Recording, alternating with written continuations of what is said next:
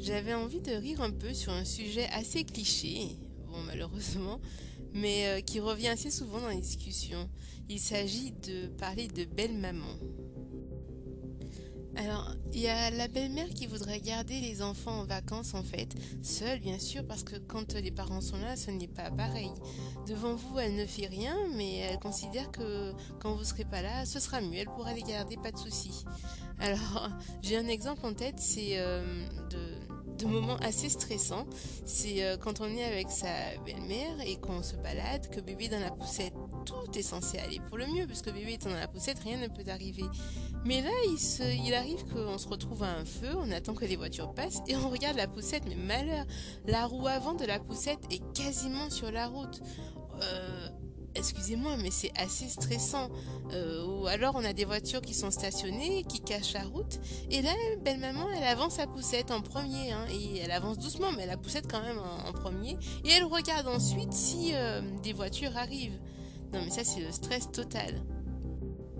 Il y a, aussi l'exemple 2 de la belle-mère qui sort le bébé de, du cosy, de la voiture. Et là, on entend un petit boum.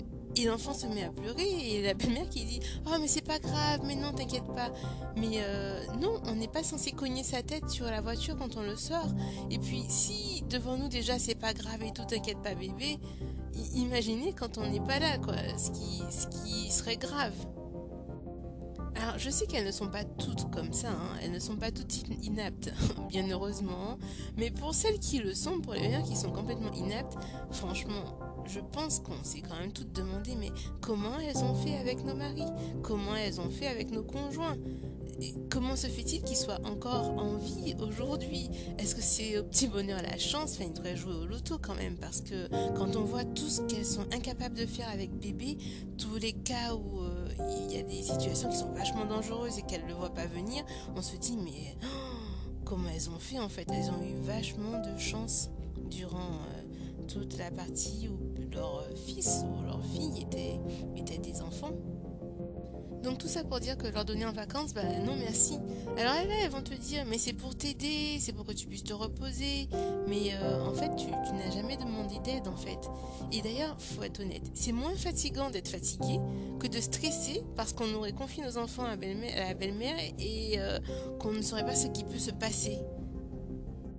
Alors j'ai d'autres exemples en tête, la belle-mère qui fume à côté du bébé ou qui fait ses ongles aussi avec l'odeur du vernis et tout. Et puis quand vous allez leur dire, mieux encore, elles vont ouvrir la porte pour aérer parce que le bébé dans le cosy, euh, pas de souci hein, avec le courant d'air. Hein. Donc euh, il y a aussi euh, la belle-mère qui ne voit pas souvent bébé et quand elle le voit, elle le prend, elle vous, elle vous le, limite l'extirpe des bras et puis forcément il se met à pleurer parce qu'il ne la connaît pas tant que ça, qu'elle lui a pas laissé le temps de s'habituer.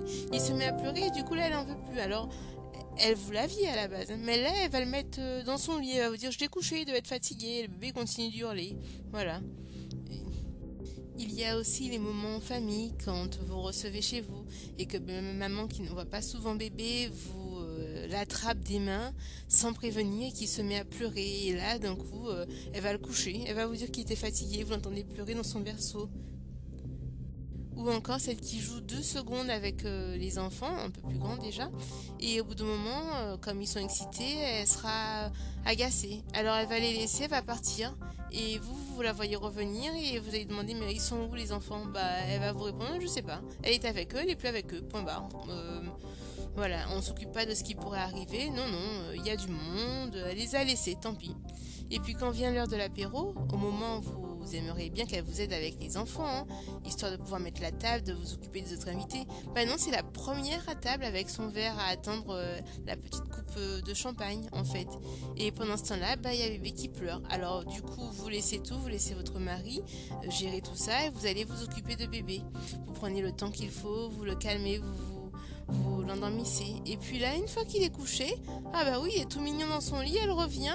Et qu'est-ce qu'elle fait? Elle sort son appareil photo avec le flash et le oui, bien sûr. Hein. Alors elle flash, elle flash et puis ça réveille bébé. Et là, elle vous dira Oh, mais t'es pas très fatigué, hein. Et puis, bien sûr, débrouillez-vous avec. Madame retourne à l'apéro. À des moments comme ça, tu aurais envie de lui dire le fond de ta pensée, mais euh, tu ne peux pas. On ne peut pas faire ça parce que forcément c'est nous la méchante. Hein. On est forcément la méchante, la mauvaise personne, la pauvre. Elle a voulu prendre des photos, elle ne le voit pas souvent.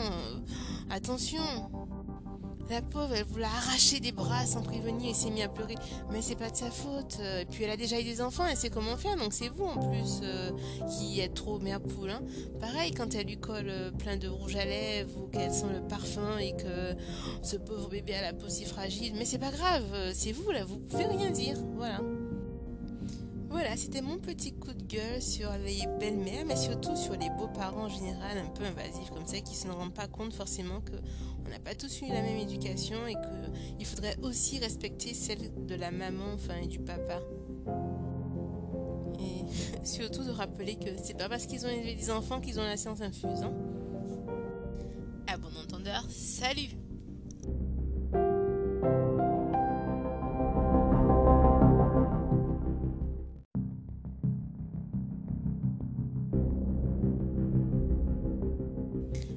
terminé, je voulais dire que ce poste est à prendre avec beaucoup d'humour. C'était une façon de se lâcher pour celles qui ont une belle-mère exécrable et pour toutes les autres, tant mieux. Franchement, c'est avec plaisir qu'on confie nos enfants. Ça fait du bien, on peut se soulager un peu, se retrouver en amoureux.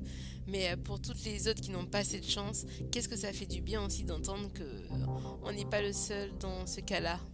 Bonne journée à toutes et à tous.